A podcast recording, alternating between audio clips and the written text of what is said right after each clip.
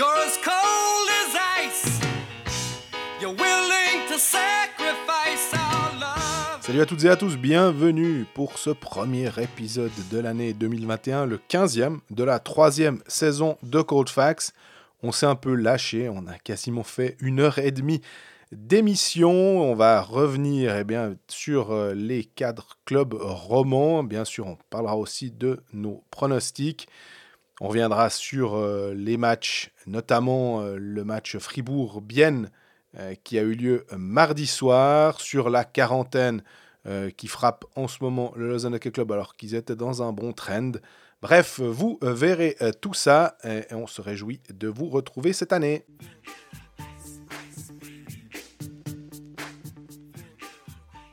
Salut Greg. Salut, bonne année.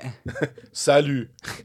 bonne année. Bonne année. Bonne année à tous. Ça fait plaisir d'être de, retour en 2021. On s'attendait à ce que tout change parce que c'est la fin de l'année. Alors 2021 sera mieux. Ben non, en fait, c'est la même cac, mais c'est pas grave. On est quand même toujours là. Il y a toujours du hockey, donc euh, tant mieux. Oui, il y a toujours des quarantaines. Il y a toujours des quarantaines. Non, c'est la même chose. Ça n'a rien changé, à part qu'on on, se trompe. On se trompe en mettant la date. On met, on met toujours 20, mais c'est bientôt bon. On va, on va y arriver. Journée presque, journée complète pour commencer l'année. C'était trop beau, ça n'a pas duré. Hein. Dès mardi, on a eu un deuxième, un nouveau club en quarantaine. C'était Lausanne, premier de l'année. Félicitations à eux. c'est donc on a que 5 matchs, mais on va pas parler de ça. On reviendra sur Lausanne et Genève en fin de, de podcast. D'abord, priorité à ceux qu'on jouait finalement. Exactement. Place à l'actu un peu plus chaude, on va dire. On commence par Fribourg. Par Fribourg, c'était quand on s'est quitté, qu'est-ce qu'on on a eu combien de matchs de leur part? Deux finalement Je crois qu'ils n'ont pas joué le, ouais, 30. Il y a eu le, fameux match pourri pour euh, reprendre euh, l'expression de Christian Dubé. J'étais à l'interview, c'était un c'était un drôle de moment d'interview. C'était ça avait rien à voir avec ce qui s'est passé à Davos l'année passée où, où il avait à peu près découpé toute son équipe. Là non, il a dit oh, c'était pourri. On va pas vous passer l'extrait parce qu'il n'est pas de suffisamment bonne qualité. Mais oui, mais enfin, passer l'extrait, on, peut raconter. Je pense qu'il l'a dit 75 fois, pourri de suite. Environ. Chaque fois que je voulais poser une question. Une petite relance. chaque fois que je voulais poser une question, c'est non, mais il n'y a rien à dire, c'est pourri, c'est pourri, c'est pourri. Bon, alors c'était pourri, donc visiblement à Ambry.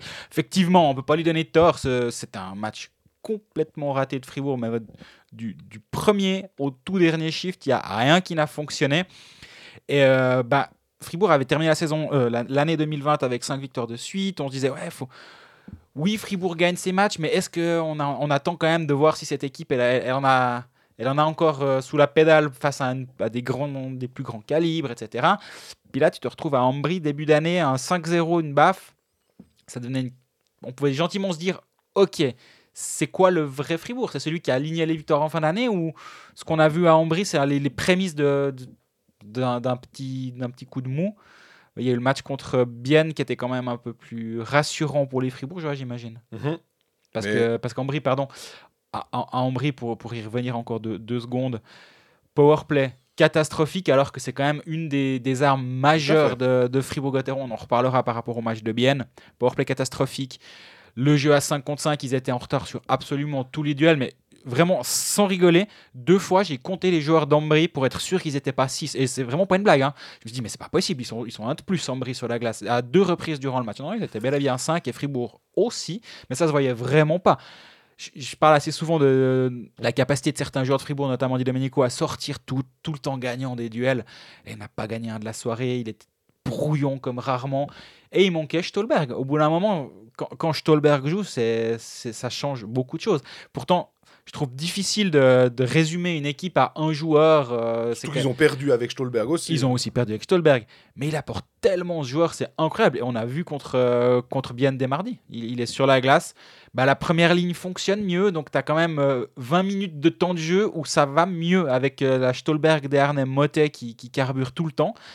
Ah, c'est un tiers du match où tu as eux sur la glace et donc il se passe quelque chose de positif. Et ça fait une sacrée différence. C'est pas un joueur qui change tout, c'est la présence de ce joueur qui va rendre deux autres joueurs meilleurs.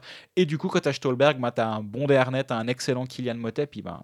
ils n'étaient pas là à Ambry, ces joueurs-là. Tu posais la question au début, est-ce qu'on a vu le vrai Fribourg euh, pendant sa série de 5 victoires? Est-ce qu'on a vu le vrai Fribourg euh, sur cette défaite 5-0 euh, on va dire que la, vérité est au milieu. Toujours. Euh, que c'était peut-être un peu trop beau de gagner 5 euh, matchs de suite et qu'il y a eu euh, un excès de confiance qui est, qui est légitime, qui arrive à peu près à, à toutes les équipes.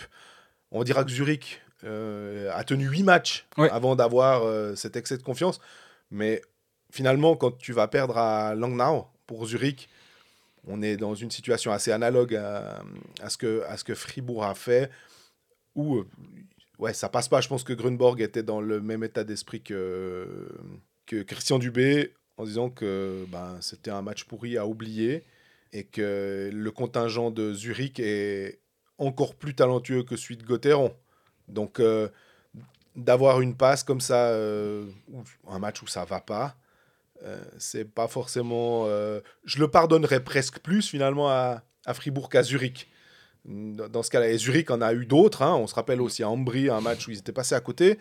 Sur une saison, c'est inévitable. Par contre, parce a- ce qui est important dans ce genre de cas, et Fribourg l'a montré contre Bienne, c'est d'être capable de réagir. Et après 10 minutes contre Bienne, tu dis là, là, ça commence à devenir un peu plus compliqué. Complètement. C'était pas bon du tout. C'était vraiment pas bon. T'avais un peu l'impression de revivre le, le même match que contre, euh, que contre Ambry, où Bien était un peu plus rapide et, et sorti un peu plus fort que, que Fribourg. Et par contre, alors après, ben là, c'est devenu, c'est c'est devenu assez impressionnant, je trouve, parce que ben, il y a eu un power play qui a aidé Fribourg à débloquer aussi. Motet, évidemment. Et derrière, Bien n'a plus vraiment existé. Donc, euh, Fribourg, Fribourg a passé totalement logiquement l'épaule de manière assez impressionnante. Parce qu'il y a eu certaines victoires de, de Fribourg où tu dis, ouais, bon, ok, ils ont été bons, mais Berra a, dû tenir la baraque. Berra les a tenus dans le match longtemps. Là, c'est pas tout à fait le cas. J'ai l'impression. Nombre de shoots 37-28. Alors, on- on- encore une fois, les shoots, faut toujours faire attention, mais dans les deux sens. Quand, quand Fribourg euh, concède 53 shoots, faut aussi faire attention à toute la qualité des shoots. Là, c'est 37-28. Ouais. Mais, mais au-delà de ça, c'est dans, c'est dans la, dans la manière dont ils ont muselé Bienne qui m'a un peu plus impressionné finalement. Et euh, Bienne s'est créé finalement assez peu d'occasions. Berra, les arrêts qu'il a fait, j'ai l'impression qu'ils ils étaient assez simples. Et le, le seul but biennois, c'est un power play avec un tir incroyable au passage de, de Fabio Offer. de ouais. Fabio Offer. Il est magnifique. Mais, mais sinon, bref, Fribourg a, a, a vraiment dominé le match et a marqué ses buts en power play. Puis c'est une recette qui est tellement simple pour gagner un match finalement. J'aime beaucoup le, le but de, de Motet, le 2 à 1, où il va prendre la lucarne. euh, Le, le tir part très très vite. Quelle précision D'ailleurs, ça me fait penser que sur le plateau de MySport, si, si je me rappelle bien, Alain Miéville, euh, à la première pause, il y avait euh, 1 à 1, et il a dit euh, si Fribourg euh, maintient, Fribourg va gagner. Euh, il, il, il, il avait peu de. Il laissait peu de place au doute, lui. Je Mhm. pense que s'il avait dû mettre une pièce, euh, à ce moment-là, il la mettait sur Fribourg. Clairement, il avait senti que le- le- les Dragons avaient pris l'ascendant pour le coup sur, euh, sur Bienne. Et, et après deux tiers, c'est 30-18 au, au niveau des, des shoots. Ouais. Donc, euh, arrivé à museler Bienne. et pourtant, Bienne, Van Pottelberger était sur un très bon trend. hein. Il, avait, il avait un bon euh, pourcentage d'arrêt.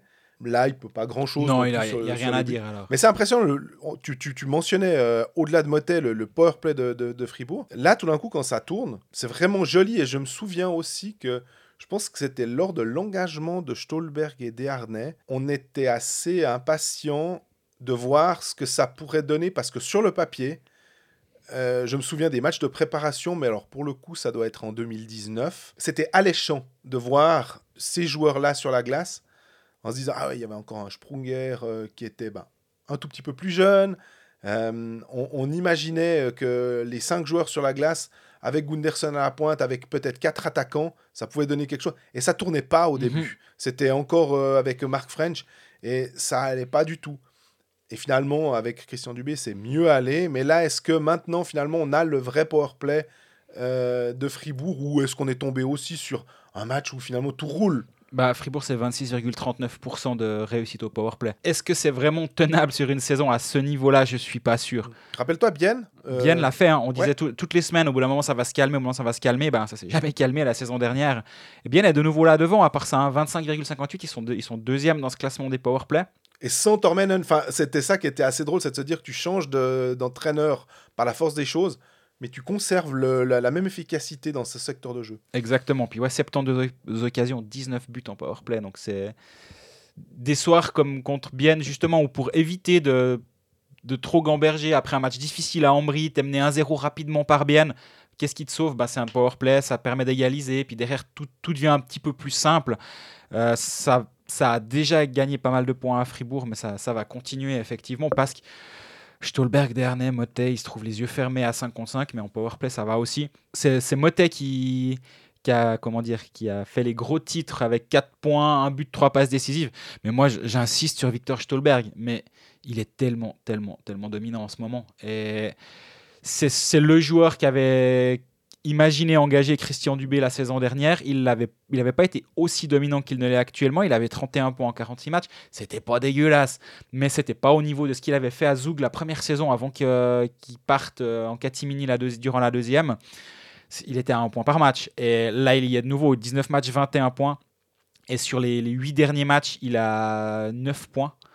Donc. Ouais, mais au-delà de l'impact euh, statistique, il y a une action dans le match de, contre Bienne qui m'a frappé. Je sais pas s'il a le puck et il le perd, mais à un moment, il va tel un, requin, en fait, il suit le Biennois et il le harcèle. Pour, et finalement, il récupère le puck parce que le, le- défenseur biennois fait une mauvaise passe. Euh, il essaye de s'échapper contre la bande dans l'arrondi, mais Stolberg le harasse. Finalement, il arrive à récupérer ce puck et il se crée une demi-occasion. Et j'ai trouvé que c'était symptomatique de ce, de ce joueur en ce moment. Mhm. Vraiment, effectivement, il est, euh, il est au sommet de sa, sa forme et physiquement, en plus, euh, il a l'air de pouvoir tenir des grosses minutes. Ah oui, oui, oui, non, il, est, il est assez impressionnant. Défensivement, et ça on l'a déjà dit plusieurs fois ici, euh, peut-être trop souvent, il faut que j'arrête, mais Stolberg, il a joué près de 2 minutes en, euh, une- plus de 1 minute 30 en, en box-play contre, euh, contre Bienne, 3 minutes 41 en power-play. Il aide Fribourg dans tous les compartiments du jeu. Et là, ça fait poser une question. On en a déjà parlé, mais je pense Et que. on a cette question, je vois où tu veux en venir. Ah, vas-y, pose Là, la c'est question. la, la question, en fait, du, du cinquième étranger entre euh, Daniel Brodin et euh, Stolberg Dernay, finalement. Euh, on a une question à ce sujet, c'est Kylian Monet qui la pose. Petite question point à développer pour le prochain épisode. Vu l'impact cette saison de Stolberg, qui est encore plus impressionnant que la saison dernière, 1,11 points par match. En plus, son apport défensif, Dubé devrait-il impérativement trouver une solution pour libérer Brodin afin de conserver à la fois Dernay et le Suédois? C'est la question finalement que tout le monde se pose. Le problème, c'est que Brodin, ça va être, faut être, faut être solide pour arriver à, à s'en départir. Enfin, faut trouver une personne qui accepte de danser avec toi finalement et Mhm. de reprendre le contrat de Brodin en Suède. Suède, enfin Brodin, je pense à la Suède parce que logiquement, je le vois retourner là-bas. Il y a déjà eu une rumeur sur Joe Gardens qui voudrait le, le reprendre, apparemment. Mais on est dans une année euh, Covid, donc euh, les salaires euh, ont été impactés dans les championnats, donc s'ils sont impactés en Suisse. hein. Mais pour l'instant, Brodin touche toujours son salaire. Est-ce que. Enfin voilà, c'est un mode de vie. Peut-être que Brodin se dit, mais je préfère retourner ma famille, mm, etc. Je pense que cette saison, il va pas bouger parce que finalement, il n'a pas été bon quand il a joué, mais il a, il a joué parce qu'il y a eu des fois, il y a eu, Dernay était blessé en début de saison. Il y a- Domenico. Guy Domenico a dû, a dû souffler une fois ou deux. Je crois pas qu'il ait été blessé. Il me semble qu'il a été souvent surnuméraire. Euh, Stolberg aussi, eh ben, Stolberg était malade à Ambry. Évidemment, quand un gars est malade, on demande directement si c'est le Covid. Je crois qu'ils en ont un peu marre, mais bah, on posera à chaque fois la question. Mais c'était pas le cas, visiblement. Ou alors il, est- il, il s'est très vite remis, mais non, c'était vraiment pas le cas. Euh, donc je pense que cette saison, il va, il va la jouer, c'est clair, parce que finalement, cette assurance-là, et je ne pense pas que Brodin doit, doit être payé trop trop cher, parce qu'il a signé un contrat de deux ans. Je pense que c'était aussi dans son intérêt de signer peut-être un contrat un poil plus long, mais euh, un peu moins cher. Par contre, ouais, pour la saison prochaine, c'est une vraie question. Et quand tu vois Stolberg jouer maintenant, l'association avec Desharnais est excellente. Donc je pense que si l'un reste, l'autre va vouloir rester et vice-versa. Donc, vu que Di Domenico et Gunderson sont sous contrat, ben, c'est vrai que c'est la solution que Christian Dubé va devoir trouver. Par le passé, il n'a jamais trop eu de soucis à se débarrasser de contrats ou à, prendre des décisions pour faire un pour garder les joueurs qu'il a envie ou pour se séparer des joueurs dont il n'a plus envie. Donc euh, à mon avis, il devrait y avoir moyen. J'ai pas pas parlé de ça avec lui. Et je suis persuadé qu'il y a un intérêt de, de le resigner. Et si c'est pas le cas, c'est juste qu'on ne comprend pas ce qui se passe. On doit pas bien comprendre le hockey parce que avoir joué Stolberg en ce moment, c'est impressionnant. Il y a une question, bah, elle était dans la même veine. Hein. Jojo's DBZ Manga, qui garderez-vous comme étranger pour la. Alors, qui garderiez-vous comme étranger pour la saison prochaine si vous étiez le coach de Gauthieron, surtout entre Dernay et Stolberg? Voilà, on a aussi. euh, Les deux? Ben ouais. Les deux, tu es obligé. En tout cas, vu cette saison, de nouveau, le, si on prend cette saison, parce- mais c'est difficile, hein, parce que vraiment, Brodin, l'année passée, même si euh, je sais plus quel pourcentage de ses points étaient contre Lausanne, on peut d'ailleurs dire au passage que les points de Kylian Motet, si on voulait vraiment faire euh, les, les salopios, il en marque beaucoup contre Bienne. Il se trouve que j'avais aussi une question. Alors moi, comment on explique finalement que sur cinq matchs pour l'instant, le sixième match euh, interviendra le 14 février, une belle Saint-Valentin pour euh, euh, Fribourgeois et Biennois, euh, si le Covid ne vient pas tout perturber. Mais le- le- pour l'instant, c'est cinq matchs entre Fribourg et Bienne et c'est cinq victoires de Fribourg. Alors, comment on explique ça? Ouais, tu me rappelles de revenir sur les, sur les étrangers juste après, mais Ouais. Moi je pense qu'il y a des dynamiques comme ça qui sont absolument inexplicables. Si tu te rappelles, la saison dernière, on avait justement ce genre de série où Lausanne donnait des points à tous les romans euh, sans, sans faire de jaloux. C'était autant, autant Fribourg que Genève que Bienne. Il y a des moments comme ça, et puis je sais pas, j'ai pas, pas envie de croire que Fribourg est à ce point meilleur que Bienne pour gagner 15 points sur 15 enjeux. Et c'est assez impressionnant si tu regardes la, le classement. L'écart entre Bienne et Fribourg, c'est 16 points. Donc en fait, si tu inverses les, les- Alors c'est trop facile. hein, si si, Ouais, ouais. si tu enlèves toutes les victoires d'une équipe et tu mets des défaites, ils sont derniers. hein, C'est assez logique. Mais, si tu splits à peu près. Mais hein, si tu splits, ils sont au même endroit au classement, les deux. Et je trouve ça intéressant de, de s'en rendre compte. Et oui, Bienne peut, peut vraiment. euh, On va, on va en parler un petit peu plus tard de Bienne, mais, mais cette série, elle leur fait mal parce que cinq défaites consécutives contre le même adversaire. Et t'as pas l'impression qu'il y a eu des matchs. Euh, alors, Béra était à chaque fois très bon contre Bienne. ouais, mais sans plus, Mais, hein. mais là, ce, ce dernier-là, c'était pas, la- pas la question. Fribourg les a dominés. Mais non, moi, j'arrive pas à l'expliquer vraiment. Juste pour revenir à la, sur les étrangers, ouais. à la question des étrangers. Si la, la question c'est entre Desharnais et Stolberg, qui tu gardes parce que Brodin sera là, bah c'est Desharnais. Ah, Ouais. Parce, pour, pour la simple raison que tu trouves, tu trouveras pas un joueur suisse qui va pouvoir faire le job de David Desharnais aussi bien que lui. Et, et là, la ligne de centre de, de Fribourg contre, contre Bienne, c'était Marchand, Marchand, ouais. Marchand, Desharnais, Schmidt, Valzer. Ben, si t'as pas Desharnais, alors tu pourrais avoir dit Domenico qui joue le centre. On, on sait qu'il peut le faire. Mais du coup, tu, tu te déplumes un petit peu à l'aile. Donc, il va falloir. Se déplumer à l'aile. c'est très Oui, involontaire en plus. Et euh, donc, si la question c'est entre Desharnais et Stolberg, tu gardes Desharnais. Mais je pense que l'optimal, enfin, la solution optimale, c'est de garder les deux, clairement. Marchand, justement, je me suis posé la, la question quand j'ai vu le, le line-up. Est-ce que c'était un peu pour euh, un- une façon de soit de le remettre en selle, soit de se dire bah non, tu on compte quand même sur toi, puis tu nous as prouvé que tu étais, bon au, au centre. Euh, j'ai vu qu'il avait été plutôt pas mal aux engagements. Euh, après, dans, dans le jeu, euh, j'ai de la peine Il à. créé, il s'est créé deux occasions, dont une euh, où il se fait punaiser contre la bande et puis il essaie de revenir au banc un petit peu euh, sur, sur un demi-patin, puis le puck lui arrive à la ligne bleue, puis il dit bon bah je vais quand même essayer d'aller au but, puis, puis ouais, il, va- il- il passe pas loin. Dans le jeu c'est un tout petit peu plus difficile de dire, mais ouais il, est- il, a, il a gagné ses engagements, il est posi- en positif aux, aux engagements. Mais je le vois plus comme un centre défensif, tu Mhm. sais. Mais finalement, j'ai l'impression qu'on on essaye encore de croire à lui comme une force offensive, mais que plus ça avance, plus euh, on se rend compte que défensivement ça pourra jouer, et que mais de l'imaginer sur un top 6, c'est plus compliqué. Je pense aussi sur un top 6 ou d'un club qui veut lui aussi jouer le top 6. Alors voilà, ouais, complètement. C'est, ça me semble un peu compliqué. Tu, tu peux le comparer effectivement peut-être à un, un Nolan Diem ou un, un joueur comme ça qui, Je qui, gagne joueur. ses engagements, qui va, qui, va faire, qui va faire le job défensivement, qui va être euh, irréprochable de ce côté-ci de la glace. Mais c'est vrai qu'en 18-19, il est à 14 points, 7 buts, 7 passes. La saison d'avant, il était à 10 points, 5 buts, 5 passes.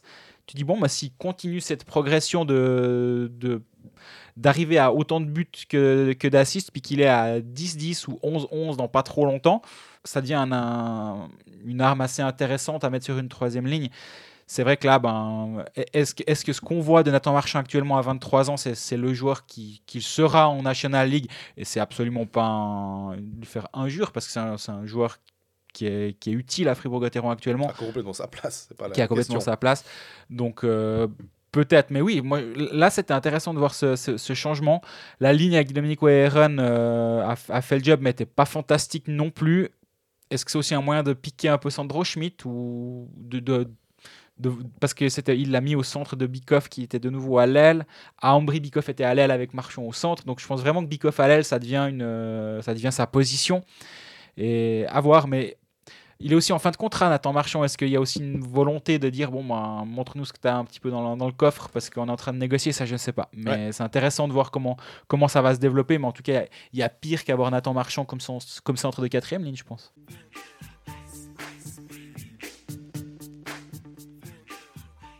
Voilà, on prend l'autre euh, côté du miroir finalement de ce match entre euh, Fribourg et Bienne. On va se mettre du côté célandais où c'est difficile d'avoir un, je trouve, un, avis. Alors, on, est rarement à avoir des avis définitifs. Ici, on aime bien quand même euh, toujours modérer et tempérer nos, nos, propos et, pas partir. même quand il y a une immense série de victoires, parce qu'on sait comment ça se passe. Bien, mais bien, j'ai l'impression que c'est difficile à cerner parce qu'on avait l'impression qu'il y avait clairement un mieux, notamment une belle victoire contre euh, Genève alors qu'ils étaient menés euh, 2 à 0, puis finalement ils s'étaient imposés 4-2. Derrière, bon, bah, ils rencontrent Fribourg qui visiblement leur convient pas, donc euh, euh, ils perdent. Ils vont gagner à Zurich.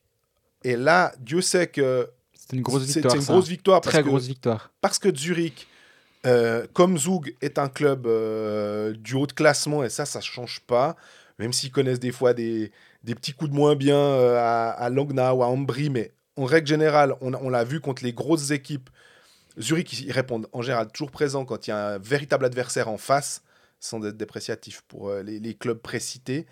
Euh, après, contre Zug, défaite 2-0. Et puis bah là, défaite 4 à 1. on disait que Van Pottelberger était, était, très bon, il a un très très bon pourcentage d'arrêt. Euh, on a l'impression qu'ils ne se prennent pas des, casquettes euh, bien. Donc, défensivement, ça va plutôt pas mal. Quand tu prends en gros qu'un but dans le jeu contre euh, Zouk, puisque le, deuxième est, est dans la cage vide, c'est que tu as réussi à tenir. Tu en prends un à Zurich seulement aussi. Lors d'une victoire à Fribourg, ben, à 55, ça tient vraiment la route. Donc défensivement, il n'est pas là le problème. Par contre, euh, c'est offensivement. On, parlait de, Fribourg et de sa première ligne qui, carbure. Et en fait, si, ta première ligne carbure, derrière, tout est quand même beaucoup plus simple. Tu devras moins demander euh, de, de production et de contribution offensive à tes lignes 3 et 4. Est-ce que ce serait pas plutôt, on dit première ligne, est-ce que ce serait pas plutôt si tu as une ligne qui cartonne Alors une, qu'on appelle la première. mais... J'essaye juste de me dire, euh, Zurich, ben, en ce moment, la première c'est euh, Rowe, euh, Andrighetto, Chris Baltisberger. Mais tout, tout d'un coup, dans un match, on peut avoir Bodenman, Hollenstein, Piusuter. Bon, Zurich, ils ont quatre premières lignes quand même. C'est pas forcément le bon exemple. Ouais. J'exagère, mais c'est quand même un, autre animal que. Une ligne tout d'un coup sur un, match ou sur deux, trois matchs qui, qui va prendre le relais. Euh, la Fribourg, ben, Desharnais, euh, Stolberg, bien, on a l'impression qu'on aimerait bien qu'il y ait tout d'un coup. Euh, j'ai presque envie de dire que leur ligne euh, la plus efficace, c'était Ugly, Komarek. Et offert. Offert, exactement. Ça, c'est presque la bah. ligne. Mais c'est ta troisième. Là, ben non, justement, je vais pas. Bon, bah, peu importe les chiffres, mais au bout du compte, t'attends quand même de Tony Rayala, Marc-Antoine Pouliot qui fasse quelque chose. C'est sous Rayala, j'ai l'impression. Parce les que... deux, les deux. Pouliot sur les cinq derniers matchs, il a un point. Rayala sur les cinq derniers matchs, il a un point. Deux, deux Rayala, super, deux passes décisives. Bah, ouais, mais c'est un buteur. Bah, c'est ça. les deux dernières saisons, il a plus de 20 buts. Là, il a 21 matchs, 5 buts, 10 passes décisives. Il, il et, Bien a, besoin de lui pour avoir du succès aussi, parce qu'ils sont déjà parce qu'ils y sont habitués, parce que ça fait quelques années que tu sais qu'il est fiable. Là, visiblement, bah, ils cherchent aussi des solutions. Ils ont mis Gillian Kohler avec euh, Pouliot et, Rayala pour le match contre Fribourg. Est-ce que ça a changé grand-chose? Bah, Pas vraiment. Le match d'avant, c'était Mike Kunsley à cette place-là. Mhm. Et rien contre colère, je pense que c'était intéressant comme, euh, comme idée de le mettre à cet endroit-là parce qu'il il, il, est, il, est, mis en avant et on, le met dans, les bonnes, dans des bonnes conditions. Oui, mais alors tu sais que c'est un peu le truc. Euh, Dieu sait qu'on aime euh, quand on met des, des, jeunes en valeur et on l'a dit lors de la, du possible et probable transfert de Nussbaumer à, Davos. Dire, mais mettez-le en valeur, mettez-le sur une, une ligne offensive. Très bien, mais après, faut pas le mettre un match puis se dire ouais ça va plus. Euh, oh bah ça va pas porter ses fruits. Ah bah non. Alors à ce moment-là t'essayes de vraiment le mettre en valeur puis tu, tu fais sur un une série de 4-5 matchs j'ai l'impression. Ouais ouais alors à voir comment, comment ça se passe dans les, dans les prochains. Mais là aussi l'idée, je pense, de mettre colère à cet endroit-là, c'est aussi de, de densifier peut-être sa deuxième ligne avec Fuchs 2 dans l'alignement. Je sais que ouais. Euh, la ligne Fuchs-Kunti, c'était Ramon Tanner ces derniers matchs. De mettre Kunsley avec Fuchs et Kunti. Kunti qui a quand même il fait une bonne saison, Très mais peut-être qu'il se rendait compte qu'à ce moment, enfin, il faudrait peut-être redynamiser cette ligne-là. Donc, tu vas chercher Kohler qui était en, en bout de quatrième ligne, tu le montes là, ce qui permet de descendre Kunsley d'un étage et de, de le mettre à un autre endroit. Je- j'en- J'entends en tout cas cette justification et je pense que c'est pas une mauvaise idée. Bah là, ça n'a pas payé contre Fribourg. Mine de rien, malgré les trois défaites lors des quatre derniers matchs, il y a, y bah, il y a une magnifique victoire contre, euh, contre Zurich. Et Bien est quand même de retour au, et au contact. Et ça, c'est quand même le plus important de, de ce- ces dernières, on va dire, trois semaines de compétition. Ouais. C'est qu'on pouvait vraiment s'inquiéter pour Bien à un moment. Et ils remontent gentiment. Ils sont huitièmes actuellement. Alors, à, à plus ou moins avec le même nombre de points que Rapperswil et Ambry juste derrière. Mais avec des matchs en moins que, les équipes derrière, eux pour les Célandais. Donc, pour moi, le, vent est- reste favorable pour Bien. Mais trois défaites en quatre matchs. Au, moment où tu, tu peux plus faire 1-1, une victoire, une défaite, une victoire, une défaite. Pour réussir à revenir dans le top 6, il va falloir enchaîner. Et bien n'enchaîne pas, pas du tout. Et il me semble que chaque fois qu'ils ils sont dans une, dans une passe un peu positive, ils se retrouvent avec un match contre Fribourg qui les, qui les remet trois pas en arrière. C'est quand le prochain 14 février Ouais, c'est bon. Ok, là il y a un mois où il y a beaucoup de matchs et il n'y a pas Fribourg, donc ça va peut-être les aider. Mais comme tu dis très justement, hein, après, par chance, j'ai l'impression que de toute façon, tout le monde est logé à la même enseigne. Il y aura beaucoup de matchs. Euh, on sait qu'à Genève, Ouais. euh, Genève, Lugano, Berne, de toute façon, on doit rattraper euh, beaucoup de matchs. Donc, ils vont être replacés et il y aura énormément de matchs en janvier, février. On on s'en doutait au, au début, en commençant au mois d'octobre. Et on, on se rend bien compte que, voilà, même s'il y a moins de matchs euh, vendredi, samedi, il y aura beaucoup plus de dimanches qui seront joués, mais Oui. il va falloir être bon et peut-être des fois accepter. Euh, tu parlais de matchs pourris euh, en, en citant Christian Dubé, ça me fait toujours penser à Guy Boucher quand il m'avait raconté le, en NHL avec, quand il était avec Tampa. Il me dit Tu auras de toute façon 10 matchs sur 82 et c'est que 10 matchs finalement hein, où tu peux faire ce que tu veux. Tu as peut-être des joueurs qui vont arriver, mais ils vont tirer à côté, ils vont, ils vont attraper les poteaux et tout. Et ce sera des matchs pourris. Tu le sais déjà. Donc, sur un- une période aussi euh, dense, ça va être de voir qui c'est qui fait le moins de matchs pourris finalement. C'est Mhm. peut-être pas forcément de dire oui, c'est celui qui va le mieux jouer, mais ça va être celui qui va le mieux gérer euh, l'accumulation. Euh, il va falloir avoir des contingents où euh, va peut-être pas falloir trop tirer sur tes lignes euh, principales et jouer à 4 blocs, mine de rien.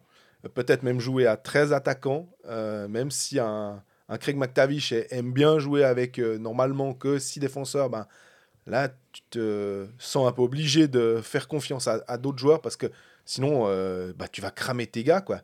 Et toute la, la gestion du, du contingent, là, il faut aussi espérer qu'il n'y ait pas trop de blessés. euh, parce que le Covid, c'est une chose, mais euh, dans un sport comme le hockey, euh, voilà, et tu ne peux pas te permettre d'avoir un contingent limité. Donc, ça va être très intéressant de, de, suivre ça et voir qui c'est qui va le mieux gérer cette passe. Et on parlait avant du powerplay fribourgeois qui est très bon. Là, là ça ne s'est ça. Alors oui, le seul but de Biennois est marqué en powerplay. Et ça, c'est quand même aussi une, une, une des, des béquilles sur lesquelles tu peux t'appuyer de Complètement. manière, de manière euh, day in day out, on va dire tout. Chaque soir, tu sais que le powerplay biennois va, va potentiellement te mettre un but. Et c'est assez euh, rassurant pour la suite, je trouve, de voir que cette unité spéciale fonctionne. Le box play est, est moins bon parce qu'en powerplay, ils sont deuxième de la ligue, tout simplement. hein. Mhm. En box-play, ça fait, ça fait moins rêver, mais, euh, mais l'une des deux unités spéciales fonctionne. On en a parlé avant, la, dé- la défense est en train vraiment de tenir la route. On l'a on l'a vu contre Zurich, on l'a vu contre Zug. Donc euh, maintenant, ben ouais, il n'y a, y a- il y a plus qu'à espérer le réveil de, de Pouillot et Ray- Rayala. Ou alors, peut-être un jour, il faudra les séparer, parce que si tu te rends compte que ça fonctionne plus, et puis est-ce que tu mets Rayala avec, euh, avec un, autre, euh, un autre centre? Est-ce que tu mets euh, Kunti avec Rayala pour essayer autre chose?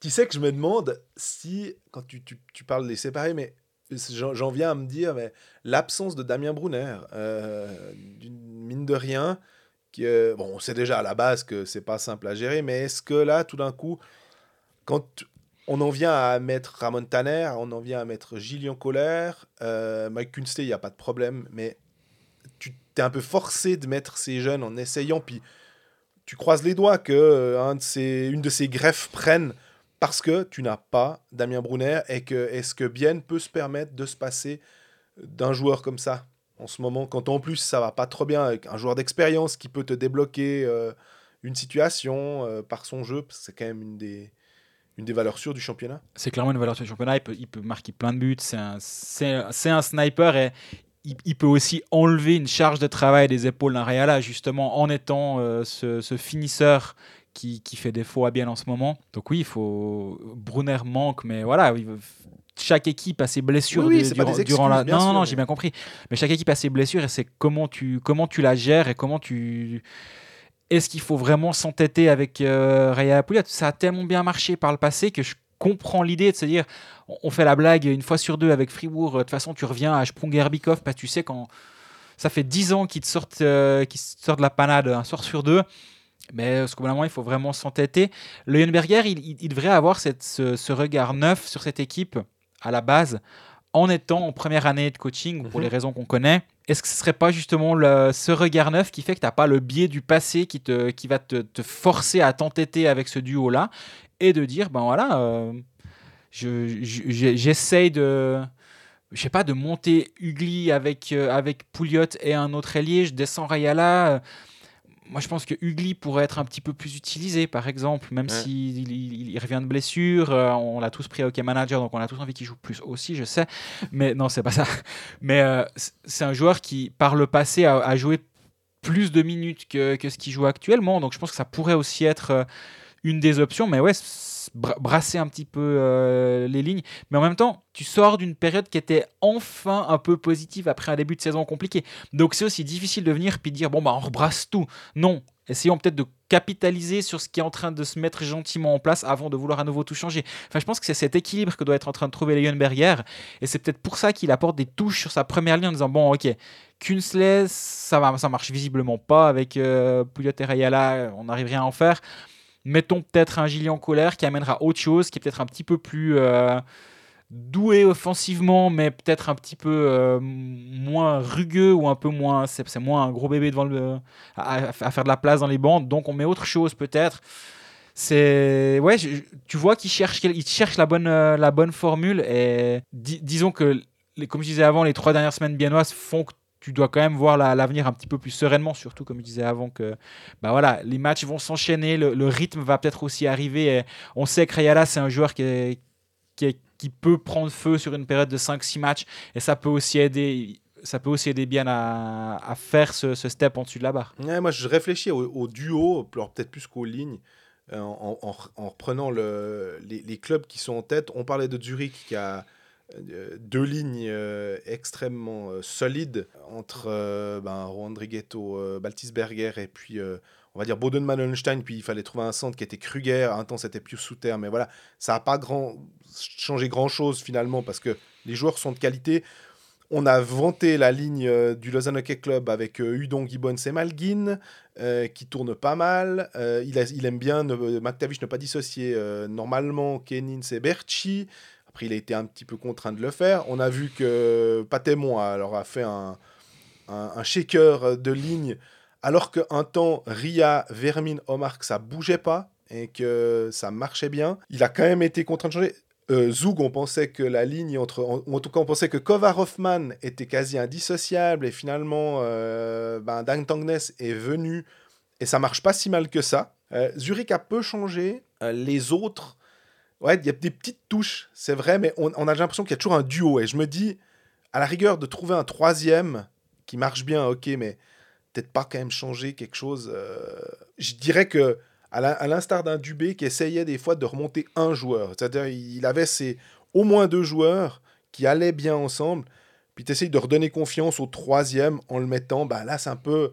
Est-ce qu'il essaye de faire ça de trouver le joueur qui va faire en sorte que Pouillot et Rayala euh, se sortent Puis juste pour, pour terminer ce, passage biennois, on, a quand même été assez critique avec Van Pottelberg depuis le début de saison et je pense qu'on on, on ne s'est pas acharné sur lui, mais par contre on, a quand même relevé que c'était pas, pas simple son début de saison.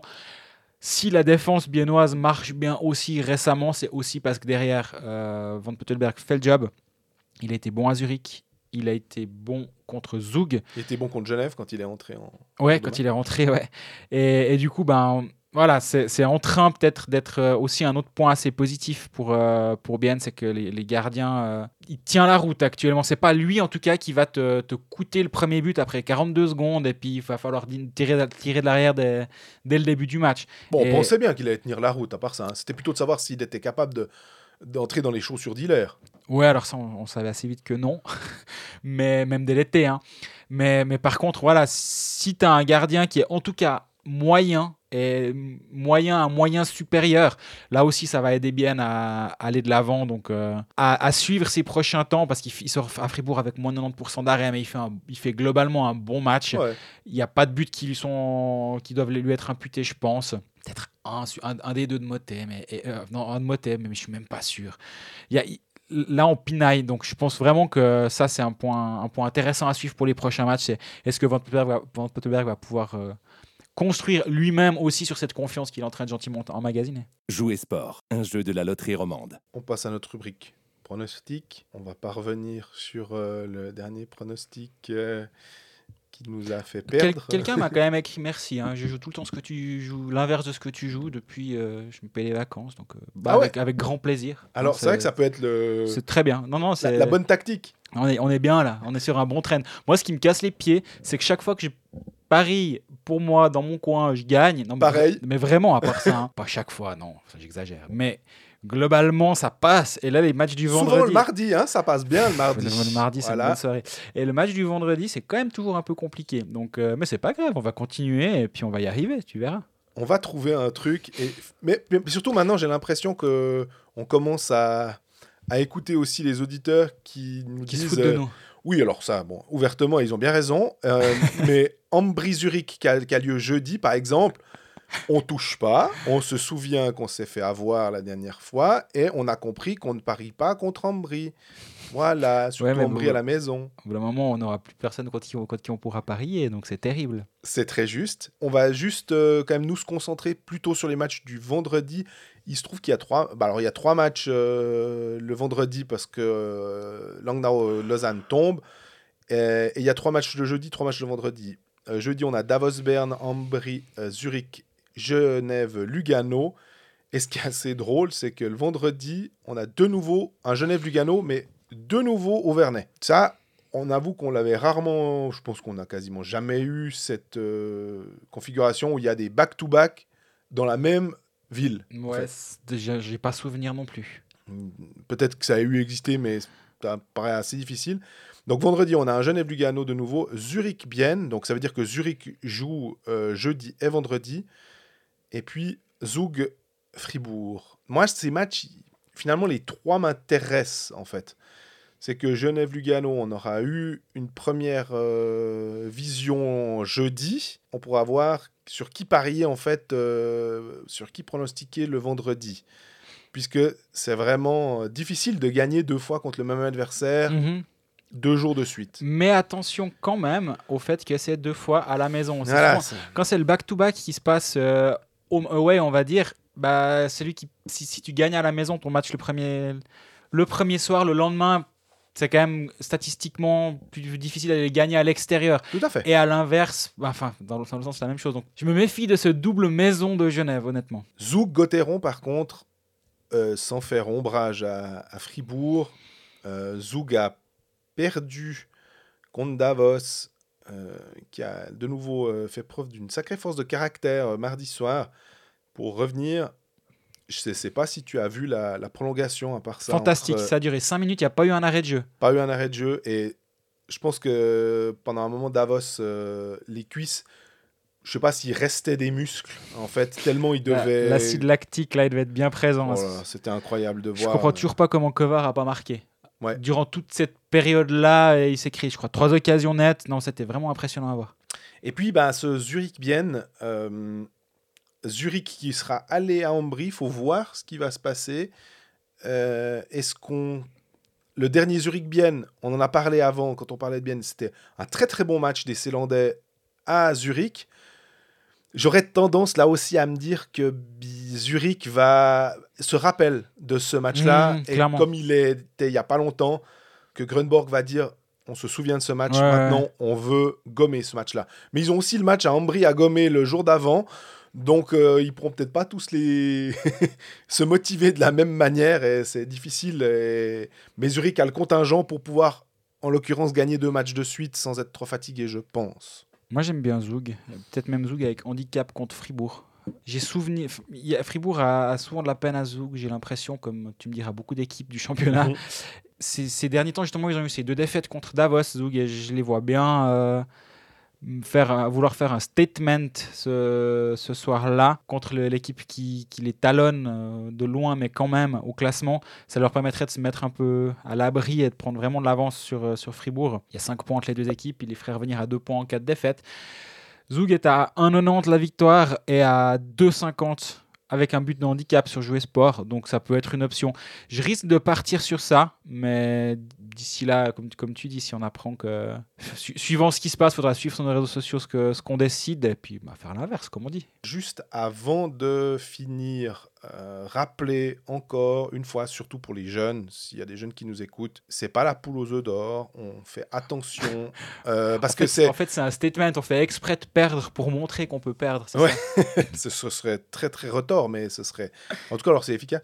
On a le Plouf qui nous a alerté là-dessus. C'est vrai qu'il y y y a un petit euh, message sur Twitter d'un d'un joueur qui, est, pendant trois ans, était dans une spirale très négative en pensant qu'il allait se refaire. On l'a déjà dit, mais on le répète. On, à chaque fois, effectivement, pariez avec euh, ce que vous pouvez perdre. Lancez pas des grosses sommes. Ou pariez pas sur n'importe quoi. Et puis, euh, 5% de la banque. c'est peut-être pas facile. Hein. C'est vrai que 5% de la banque. nous, on arrive à, à- à se gérer sans, sans souci, mais pas être appâté par, euh, parce que tout d'un coup, on a une bonne passe aussi. euh, se dire que c'est bon, on va, on, on va toujours pouvoir gagner de l'argent avec ça. Je crois que c'est important de le dire. Oui, oui, on l'a- on l'avait dit en amont, effectivement. Moi, moi ma façon de, ré- de réfléchir souvent, c'est 5% de ma banque quand j'ai un pari que j'estime complètement sûr. Qu'est-ce qui est vraiment complètement sûr en hockey suisse, je sais pas. Et après, euh, 4%, 3%, 2% selon, le, selon la, confiance. Ça fait, ça fait pas jouer des grosses sommes, ça fait... euh, Peut-être ça peut être frustrant de, voir que. Mais par contre, ce qui est bien, c'est que la banque, elle monte gentiment au, gré des, paris gagnés et perdus, mais il n'y a jamais de, mise en danger de sa banque. Et après, c'est c'est ma façon de parier, mais je pense que c'est aussi en ayant suivi pas mal de gens sur les réseaux sociaux qui, qui expliquent leur façon de créer une banque et de, grand- de faire grandir leur banque en jouant des petites sommes et en, en augmentant les mises au, au gré des- de l'augmentation de sa propre banque. Jouer sport, un jeu de la loterie romande. Alors, on va passer à Genève Servette, qui, euh, bah, en raison de la quarantaine imposée au Lausanne Hockey Club, euh, n'a finalement joué que deux matchs. Une défaite contre Lausanne 4 à 1 et alors une euh, splendide victoire 6 à 0 contre Rapperswil. Il fut un temps où on aurait dit que c'était complètement normal, euh, que on écrase Rapperswil 6-0. Cette année, c'est pas le cas. Non. Parce qu'on sait que. Alors, c'est un peu drôle de dire ça alors qu'ils ont pris 8 à 1 contre euh, Zurich le match d'après, mais normalement, Rapperswil euh, a prouvé à maintes et maintes reprises que c'était une équipe plus que crédible de National League. Mais là, il se trouve qu'alors, il y a eu une différence euh, notoire. Peut-être aussi que Genève, comment dire, a eu de la, un peu de chance, peut-être, euh, dans ses shoots. En tout cas, euh, ils ont réussi à. Parce que c'était 39-39 au tir entre les deux équipes et 6 à 0 au final. Donc, vraiment, là, Genève a trouvé un moyen de gagner après avoir changé. Alors, on a le coup de shaker absolu de, de Patrick Aymon. Il a dû faire un cocktail. C'était après Nouvel An. Donc, euh, incroyable de voir à quelle, de quelle manière il a tout changé. Mhm. On a l'impression qu'il y avait alors, on parlait des duos, des, des choses qu'on devait garder. La ligne euh, Ria Verminomar qui sont trouvés chacun sur une ligne différente. C'est assez, assez fou. Rod Richard Vermin, ça c'est intéressant. Le fait de vouloir redynamiser Winnick et Moy en les mettant avec un Linus Omark, ça aussi, enfin tu, tu dis vraiment il y a eu ça a du gamberger. Ce qui est intéressant, je voulais quand même d'abord revenir sur ça. On nous a annoncé le départ de Damien Ria. On nous a annoncé, c'était dit qu'il allait partir en fin d'année. Ça a été écrit. Et je dis pas là que mes confrères ont fait une erreur à ce moment-là, pas du tout. C'était, la, la réalité de ce Ouais. moment-là. Et il se trouve que bah, finalement Damien Ria est toujours là. Et ça va continuer visiblement parce qu'il n'a pas été invité au camp des Capitals. Et euh, bah, de ce que j'ai compris et de ce qu'on m'a expliqué, bah, le but c'est qu'il joue à un bon niveau.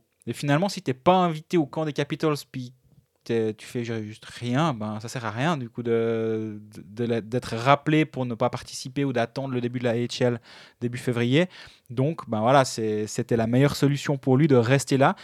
Est-ce qu'il va être appelé plus tard? C'est très possible, ou c'est en tout cas pas impossible, mais euh, pour l'instant, Damien Ria va, rester à, à Genève, ce qui est une bonne nouvelle parce qu'il a quasi un point par match depuis le début de saison, donc euh, il fait du bien à cette équipe de Genève qui, qui ne manque pas de talent offensif, mais je pense qu'on n'en a jamais assez, on peut demander aux Zurichois. Donc voilà, Damien Ria est là. Moi j'aimais bien cette ligne Ria, Vermin, Omar quand même. Mhm. Et je suis un peu surpris qu'elle ait été, qu'elle ait été bougée, celle-ci. Mais en même temps, bah, si tu veux re- relancer Fer, relancer Winnick et faire en sorte que, que peut-être la, la- la zone un peu euh, pas turbulence, c'est un bien grand mot, mais là, le passage un poil compliqué de ces derniers temps, ben de, de faire un grand brassage, puis dire bon voilà, on a, on a aussi peut-être une, une toute petite période avec un peu moins de matchs pour mettre des choses en place durant les fêtes et puis voir ce, ce match contre Persil comment ça réagit. Ça a très bien réagi. Tu disais euh, 39-39 au shoot, effectivement, il y y a surtout eu ces 3-0 et 4-0 qui ont été marqués en 19 secondes, Ouais. juste après la mi-match, qui ont mis un sacré coup derrière la tête de, de Rappersville. Mais, mais oui, bah, de- d'aller gagner là-bas, c'est jamais facile. Et de gagner de la sorte, ben, bah, chapeau, parce que c'était pas. Je pense pas que les, les fans genevois étaient confiants avant ce match à Rappersville. Il y en a d'ailleurs un qui m'a écrit pour me dire Rappelle-toi, ne parie pas sur Genève ce soir. euh, les matchs de Genève à Rappersville, c'est toujours le cirque. Je sais plus exactement les mots, mais quelque chose dans ce goût-là. La semaine passée, j'aurais bien, je, je militais pour voir euh, Miranda monter euh, un peu plus dans l'alignement. Il est toujours en quatrième ligne, mais il fait un très bon match, un but de passe décisive. Et je pense vraiment, vraiment que Miranda doit. Ce serait bien qu'il ait plus de, plus de poids, qu'il joue encore davantage. Je trouve. J'aime vraiment bien ce joueur, mais. mais Je le vois comme un Kunsley. Tu sais, j'ai l'impression que c'est un peu le moule zurichois. Euh, qu'ils ont sorti ces joueurs très costauds physiquement. Un peu le, le power forward, euh, vraiment l'ailier fort, euh, costaud, capable de, de, de prendre de la place sur une ligne, d'aller euh, faire des séparations entre le puck et les joueurs dans les bandes et de permettre à deux autres joueurs de travailler. J'ai- J'aimerais voir finalement Omark et, et un autre joueur talentueux avec un Miranda, juste parce que Miranda leur permet de faire une partie du sale boulot, Mhm. euh, de fatiguer la défense adverse. Et comme ça, après, euh, les artistes peuvent mieux exprimer leur talent, un peu comme ce qui se fait en NHL des fois, euh, euh, avec un joueur très très physique, avec deux joueurs peut-être de, de rapides ou de, petite taille qui ont des très bonnes mains. Dans, dans cet alignement, ce qui m'intéresse aussi, dans ce nouvel alignement, on- je parlais de Winnick, mais c'est aussi Moy sur la, li- la ligne avec, euh, avec Linus Omar, parce qu'avec un, un Winnick qui, qui fait souvent, souvent juste, il fait, il fait très souvent le bon jeu, d'avoir Moy à sa droite, d'avoir Omar de l'autre côté, Des passeurs, hein, t'as t'as- le moyen de mettre un Tyler Moy dans, dans de bonnes conditions. Et là, il a 5 tirs cadrés contre Rappersville, il n'en a pas mis un au fond. Et lui aussi, on en, on en parlait avant pour euh, un Rayala, qui est un joueur qui peut euh, prendre feu sur une période, qui peut qui, qui marche peut-être un peu à la con... Moy plus à la confiance que Rayala d'ailleurs. Et je peux imaginer que si il se lance dans une bonne passe et, et que le puck commence à trouver le fond du filet avec euh, un peu plus de régularité, il peut faire très très mal dans cette ligne. Mais est-ce que Moy, c'est un buteur? C'est finalement la question qu'on peut se poser. C'est Mhm. Rayala, c'est un buteur. C'est pour ça que je trouve que le... le- Je comprends hein, ton analogie, mais Rayala, ça fait des années qu'on sait qu'il est capable et qu'on est surpris quand il en marque 5, parce que normalement, il est au-dessus de 20, sans, sans trop de problèmes. Ouais, ouais. parce qu'il a un shoot tellement létal. Tandis que Moy, au bout d'un moment, euh, on se rappelle de ses 7 buts avec Lausanne au début, puis après, tout d'un coup, c'est une période où, euh, oui, tu te crées des occasions, oui, voilà. Alors, bon, le classement par points, c'est les buts et les assists, c'est pas les chances créées, parce que sinon, ça serait très intéressant, puis il serait peut-être numéro 1, mais au final, il faut quand même que ça se, se voit, et les deuxièmes assists, c'est sympa, mais on, on a besoin de buts, quoi. Donc euh, là aussi, les expected goals, euh, mais qu'est-ce qu'on attend de Tyler Moy, qui est pourtant celui qui doit le plus marquer, euh, alors quand il se crée des, des, des- des possibilités, ouais, mais bon, il marque pas. Ouais, bah ouais, c'est c'est vraiment la. Et je me dis, avec un Omar qui alors, va te mettre, euh, qui est capable de te mettre dans une superposition, mais si au final tu tires à côté ou tu tires sur le gardien, euh, alors qu'un Ria, on se pose pas trop de questions. Normalement, tu le mets en bonne position. le, le- le taux d'efficacité va être plus élevé. Ah, il va peut-être Complètement. une façon. Mais euh, Damir Riyad a marqué 4 buts dans un match de National League. Donc, c'est là aussi où tu te fais pas trop de, de soucis. Moi, au bout d'un moment, ouais, si c'est chaque fois, ouais, mais il a du potentiel. Oui, il a du potentiel. On va pas le faire pendant 5 ans, dire qu'il a du potentiel. Faut un peu qu'il euh, le démontre. Bah, je pense que c'est aussi l'idée là derrière, c'est de le mettre euh, dans, dans, une excellente position pour euh, qu'il qu'il- comment dire, qu'il évolue en, en confiance. Mais là où tu as complètement raison, on parle de potentiel, de potentiel, il a 25 ans, Tyler May. C'est pas non plus euh, le petit jeune qui, qui, va, qui va exploser dans 3 Ouais, ans. puis il a de la AHL, il a, etc. Enfin, c'est pas. euh, Ah, complètement. Et- mais mais c'est qui- le Tyler Moy? C'est celui qui met 10 buts en 30 matchs à, à Lausanne à son arrivée. C'est celui qui fait 18 passes décisives la saison suivante. Ou c'est le joueur actuellement avec 3 buts, 7 passes à, à Genève? J'a- J'arrive pas à avoir un avis précis sur ce joueur toujours actuellement. Et le truc intéressant concernant, c'est qu'il est en fin de contrat avec, euh, avec Genève. Et il- a tout intérêt, lui, déjà, à performer parce que je suis pas sûr qu'il qu'il retrouve un contrat euh, faramineux parce qu'on rappelle qu'il avait signé très vite. Il avait signé à Lausanne, puis très vite, après une dizaine de matchs où il avait été flamboyant, il avait signé un contrat. Et je pense un bon contrat qu'il avait mérité par son jeu en ouais, arrivant. dire, tu peux pas critiquer Ian Alston sur le coup là, de le signer. C'était pas du tout le but. Non, non. Et c'était, c'était logique de le faire parce que ce qu'il avait montré, si, si c'était pas Ian Alston, c'était quelqu'un d'autre qui lui, qui lui tendait un contrat très très rapidement. Là, il arrive en fin de contrat, la, la situation est différente. Là, il doit prouver que il peut être un joueur régulier à 10, 12, 14 buts, à une vingtaine de points ou une trentaine de points. Et quel, quel est son plafond à ce joueur? Et, et actuellement, bah, c'est un joueur qui se crée énormément d'occasions, ça on le sait, mais qui n'est pas capable de la foutre au fond. Donc euh, là, ces prochains matchs le concernant, et si l'alignement avec Winnie Mark est, est maintenu, ça va être intéressant de voir s'il est capable de, de tirer profit de ça. Moi, j'ai une question aussi. C'est, on- tu disais, euh, c'était pas ton but de critiquer Alston, bien évidemment, et t'ajoutes, si c'était pas Alston, c'était un autre qui venait le chercher. Mhm.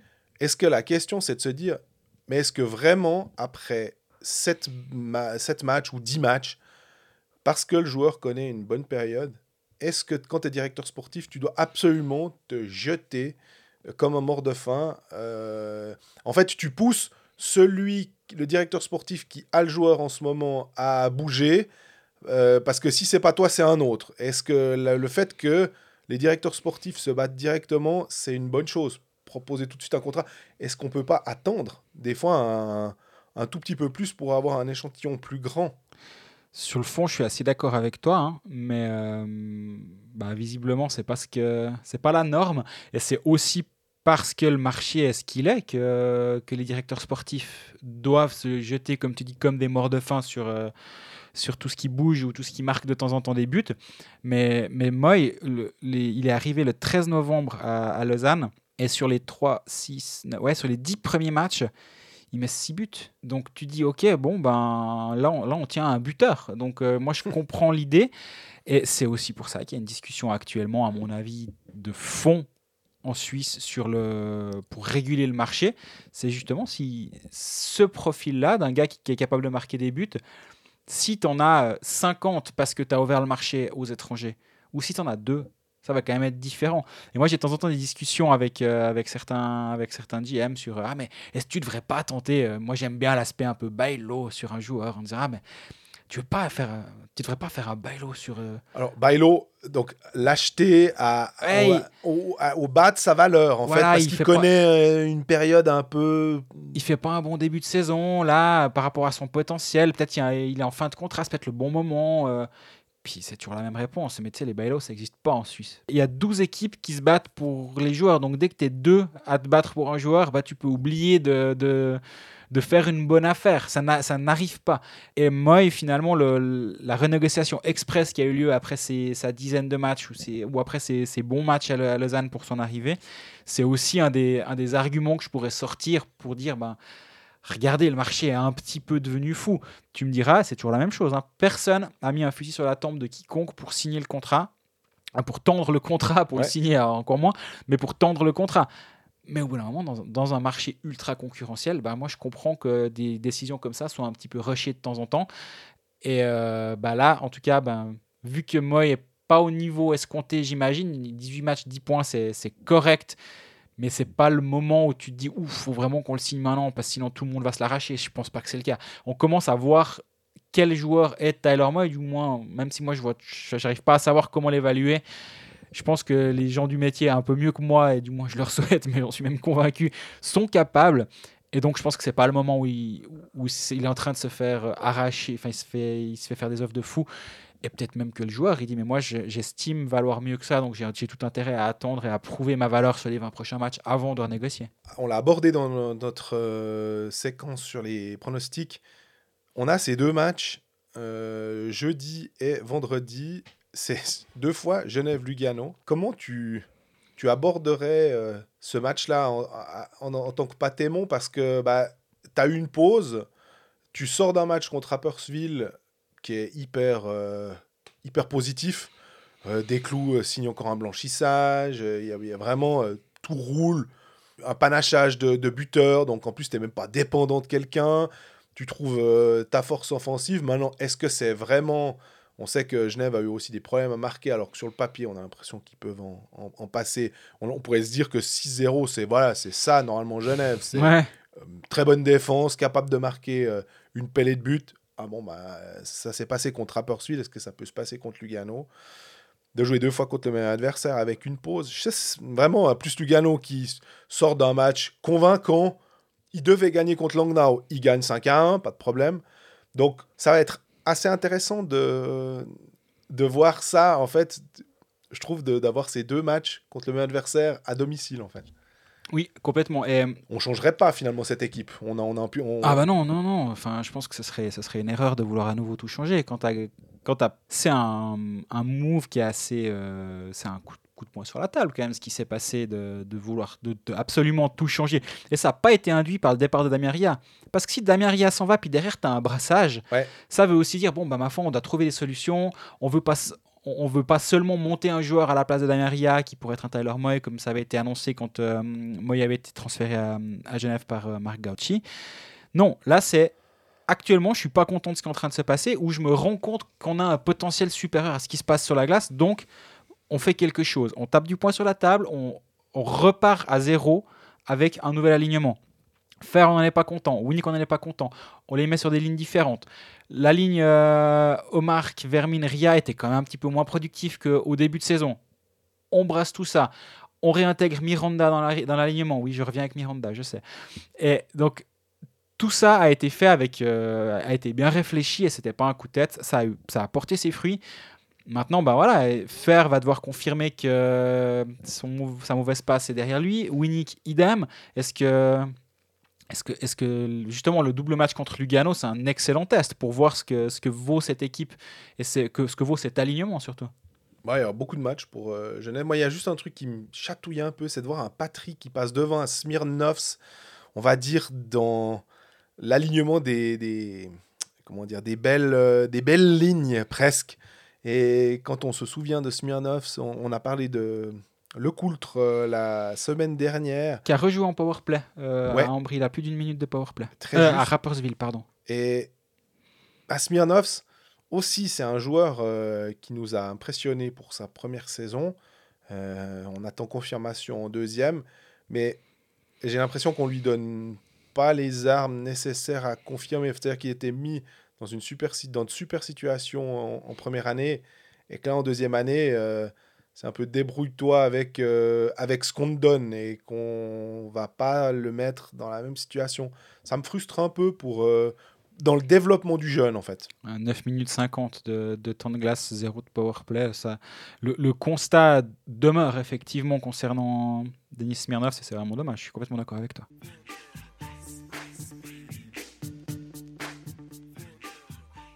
termine avec Lausanne, euh, le vilain petit canard quarantaine. Euh, je sais pas si on a. Ils, ils nous donnent pas les noms. Hein. Euh, je pense. Bon, que- s'était annoncé malade euh, la, la veille du match, J'allais dire Kenins malade. mais Ça peu importe, ma foi. Ça sent quand même le laiton, moi je dis, euh, pour le coup, mais effectivement, peu importe. Ce qui est dommage, pour le coup, en plus de nous enlever des matchs et de devoir les rattraper plus tard, ce qui est toujours pénible finalement, et là, on pense notamment à Willy Feucklin, celui qui s'occupe du calendrier, euh, c'est que Lausanne allait bien. Lausanne avait perdu un match contre, juste avant Noël contre euh, Fribourg. Et entre euh, bah, Noël et Nouvel An, et même euh, début d'année, un succès 4 à 1 à Genève, qui je pense est le plus important des deux succès. Oui. Et un succès euh, 7 à 1 contre un, un Berne décimé. Mais mine de rien, malgré tout, passer 7 buts à une équipe, peu importe. On est en National League où on dit que tout le monde peut battre tout le monde. Et, et ils l'ont fait en jouant de manière euh, normale, sans en faire des, des- des caisses. Tu, tu- tu- écrases ton adversaire 7 à 1. Ouais, c'était, c'est quand même un statement, malgré tout. On, alors, on verrait Zug le faire, on verrait Zurich le faire avec. euh, on dirait, ouais, mais quand même, euh, Zurich et Zug. Mais parce qu'on a aussi l'habitude que ce soit des équipes qui dominent. Et quand c'est les romans, des fois, on, on a un peu tendance à vouloir minimiser le- les performances et trouver une. euh, en disant que oui, mais il y avait des blessés de l'autre côté, oui, mais il y avait ceci. Donc, Excusons-nous de gagner des matchs, en gros, les, nous les romans. quoi. exactement. Belle, belle victoire, en tout cas. Belle euh, victoire, il y a- il y, a des buts qui viennent d'un peu partout. T'as pas besoin d'avoir Malguin, Udon qui marque euh, tous les buts. Il y a Malguin, il met le 7 à 1. Donc euh, voilà, Udon, il est bah, absent. Donc Ouais. forcément, il n'a pas, pu- pas pu en mettre. Mais pour dire, c'est. Ça, ça vient de partout, c'est Frick, après c'est Eldner, c'est même Froidevaux qui marque un but, Kennins, Konaker. Ouais, ça, ça vient d'un peu partout. Et ça, je trouve que c'est intéressant. Bah, on le disait la semaine passée. Alors, comme tu disais, il faut, faut voir maintenant le, bah, je voulais dire le prochain match, ouais, on verra après la quarantaine. Mais certes, c'est que contre Berne, ils ont des blessés. Mais on disait ils étaient, ils étaient très dépendants de, de Malguin, de, de Udon. Puis quand cela toussait un petit peu, ça pouvait vite devenir un peu plus compliqué. Là, on a vu un Konaker qui a été excellent euh, avec Malguin et Kenin sur la première ligne. Euh, Kenin, c'est excellent aussi. Kenin, c'est excellent avant, avant de, de, de faire tomber malade tout le vestiaire. Mais oui, Ber- Berchi et Bo- Boson mis en deuxième ligne, c'est intéressant aussi. Tu vois qu'il a, il, a, il a marqué son but d'ailleurs. Ouais. C'est- c'est, euh, C'était contre Genève qui Oui, marque tout son à but. Là, c- ça, c'était assez convaincant comme match. Et finalement, les quelques matchs un petit peu tendus ces derniers temps, etc., bah, au bout du compte, tu as 21 matchs, tu as 42 points. En termes de points par match, Lausanne est deuxième.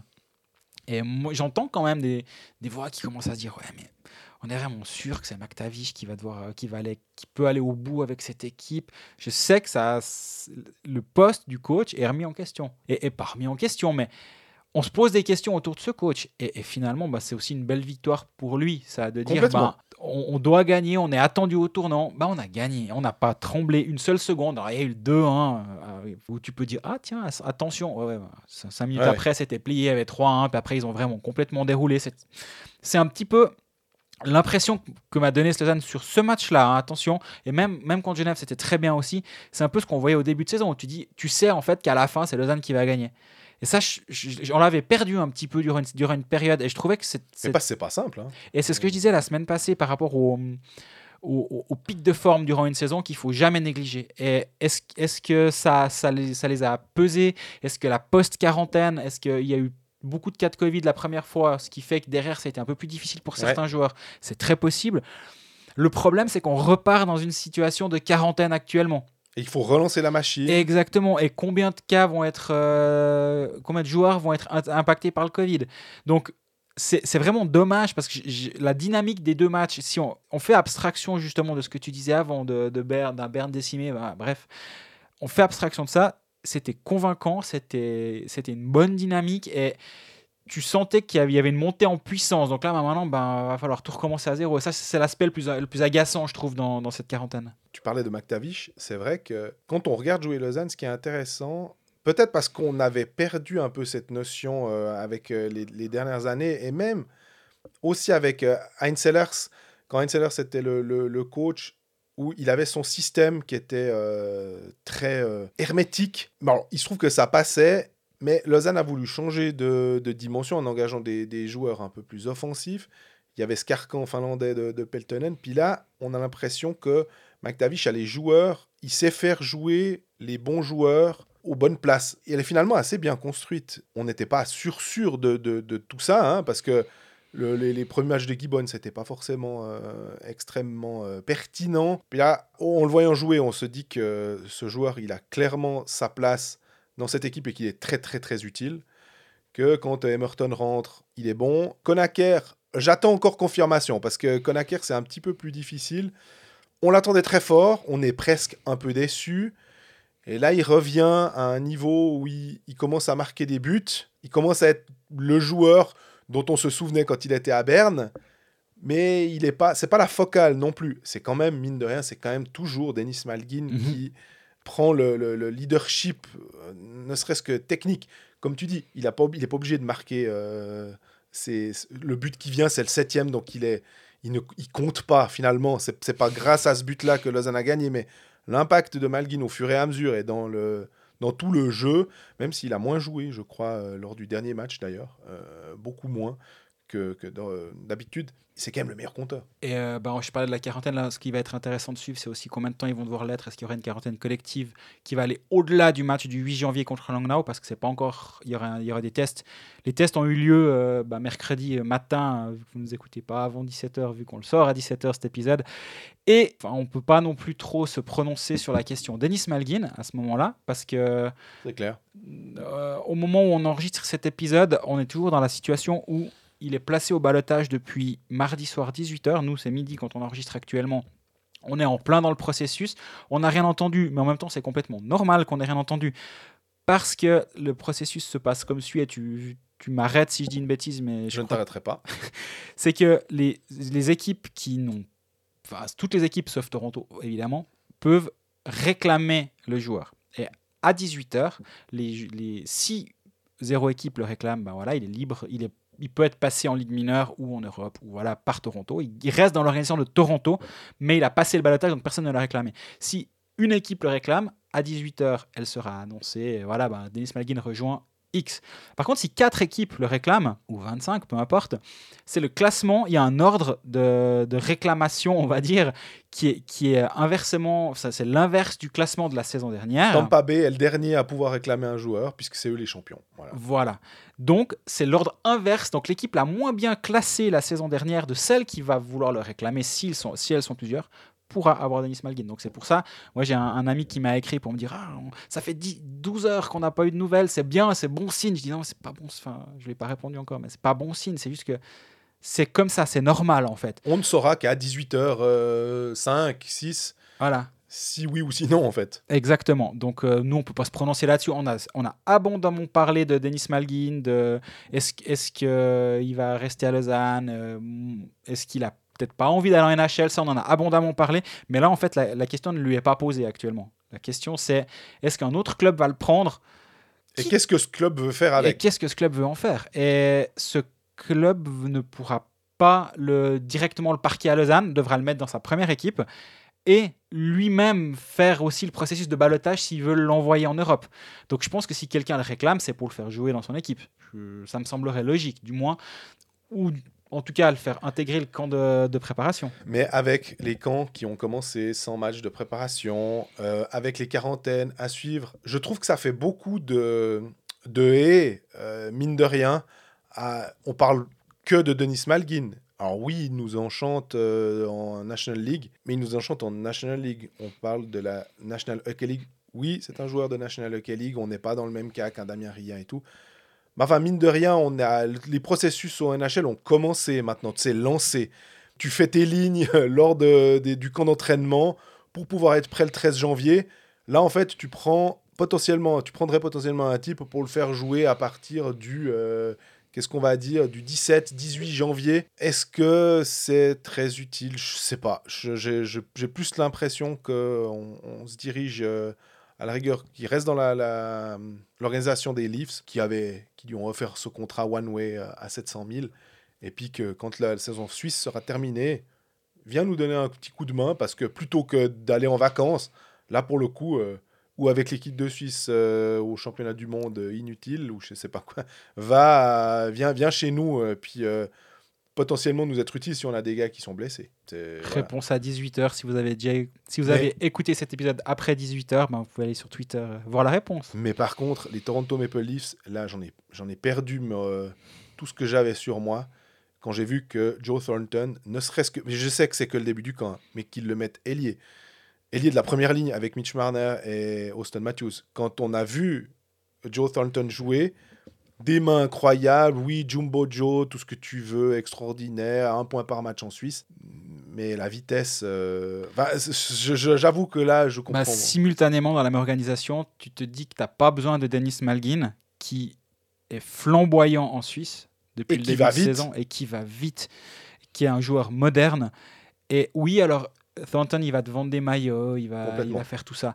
Je comprends l'aspect marketing là derrière. mais mais première par- ligne, hein. Mais première ligne. Le marketing en quatrième ligne, il n'y a aucun souci. Puis un peu de power play parce qu'il est tellement fort et qu'il fera ses points, il n'y a aucun souci parce qu'il est tellement talentueux, il a une telle vision. Mais première ligne. Mais je, je sais pas. Est-ce est-ce que les, les, les gens du scouting des autres clubs de NHL ont ne serait-ce que regardé les matchs en Suisse Je parle plus de Thornton, là, je parle de Denis Malgin. Mhm. Si oui, et s'ils prennent au sérieux notre championnat, et après la- l'arrivée de Kubalik la saison dernière, à plus ou moins le même âge que Denis Malgin, donc euh, Oui. ce, que, ce que Kubalik a fait en Suisse, Malgin fait plus ou moins la même chose Ouais. à, à sa façon, dans, une, dans, une autre, dans un autre style. Mais tu dis, bon, bah, ok, cette ligue, Kubalik, la, la transition, elle a été très très simple. Pourquoi ce ne sera pas le cas pour Malgin de, de- de refaire ce qu'il fait là et de le, le poursuivre à NHL dans une niche qui pourrait être euh, bien pour lui, à savoir un club peut-être moins fort ou, ou moins bien loti que, que Toronto, mais où tu peux lui donner une deuxième ligne et puis dire, ben voilà, vas-y, fais ton truc. Tu as vu, à part ça, tu parlais de, de Kubalik. Je- il a la, sur la ligne euh, au camp d'entraînement des Blackhawks, c'est Pius Souter qui est le centre de, de Oui. Kubalik avec euh, Andrew Shaw, je crois, sur l'autre aile. Et là, pour le coup, Pius Souter, alors Kourachev, euh, là, je suis un peu dans. J'ai pas compris pourquoi il était parti de Lugano finalement. Pius Souter, c'est plus intéressant parce que euh, les lignes de centre à Chicago, alors elles, est- elles se sont ouvertes avec pas mal de blessures, notamment Kirby Dack et puis, euh, si je dis pas de bêtises, Jonathan Taves. Donc là, pour le coup, euh, Pius Souter, il a une réelle chance d'être dans le roster euh, au jour 1. Et je me réjouis effectivement de voir Pius Souter en, en NHL. Ça va être très intéressant. Parenthèse fermée, si on revient sur Lausanne, bah, on est obligé de parler un peu du, du passé. On peut pas tellement se projeter parce que euh, on sait pas, comme tu disais, jusqu'à quand on aura. Il y a aussi une chose que je voulais noter et je voulais avoir ton avis à ce sujet. Est-ce que Lausanne, aujourd'hui, on va dire début janvier, possède le meilleur duo de gardiens de la ligue? Hmm, Oui, ouais, je pense qu'on peut, on peut le dire. Ouais, je, je serais pas loin de le penser. hein. Du côté de Zug, c'est quand même pas mal, je trouve. Mais Genoni, oui, le deuxième gardien, est-ce qu'il joue beaucoup, euh, Luca Hollenstein Ouais, mais Olshan, il est vraiment pas mal. hein. Ouais, oui, Je c'est un pense très qu'il est bon jeune. vraiment, vraiment pas mal.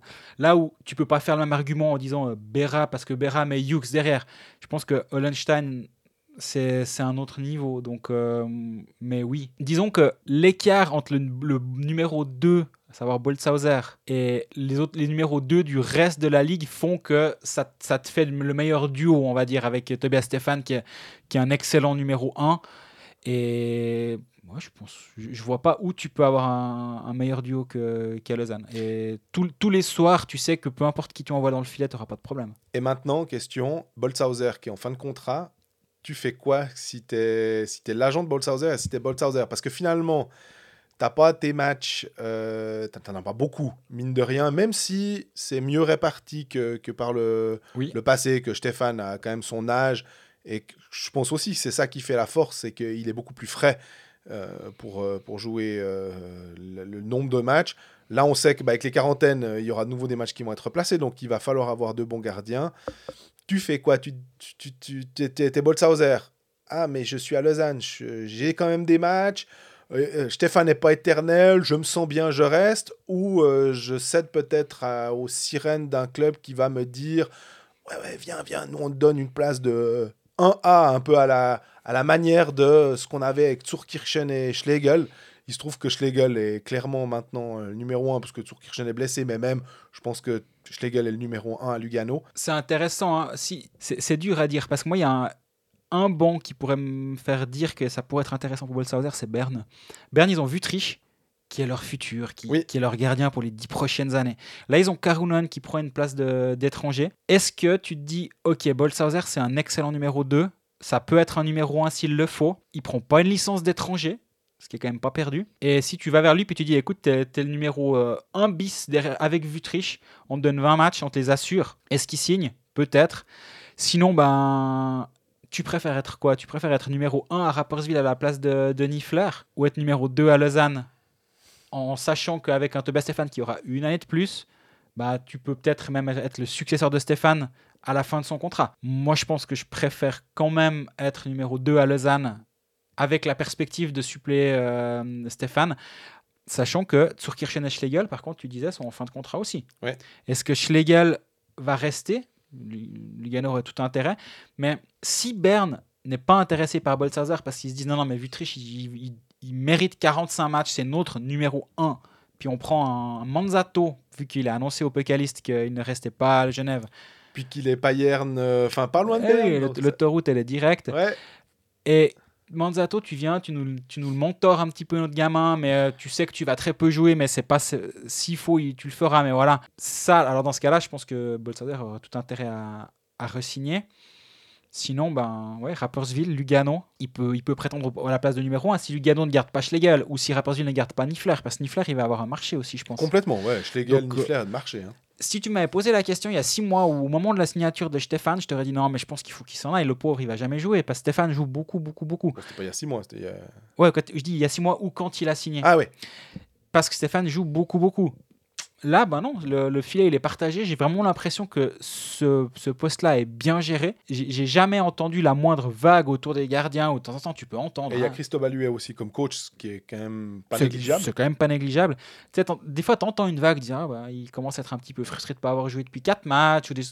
Rien, pas une vague. Je dis pas qu'il n'y en a pas. Ouais. mais en tout cas, Mais c'est un poste à Lausanne où il y a, c'est la sérénité absolue. Et donc, finalement, pourquoi pas continuer comme ça? Si le, si le prix que tu es prêt à payer pour ton deuxième gardien convient à Boltzhauser, ben, feu, quoi. on a trois questions encore, il y en a deux concernant Lausanne et une dernière, on va finir là-dessus.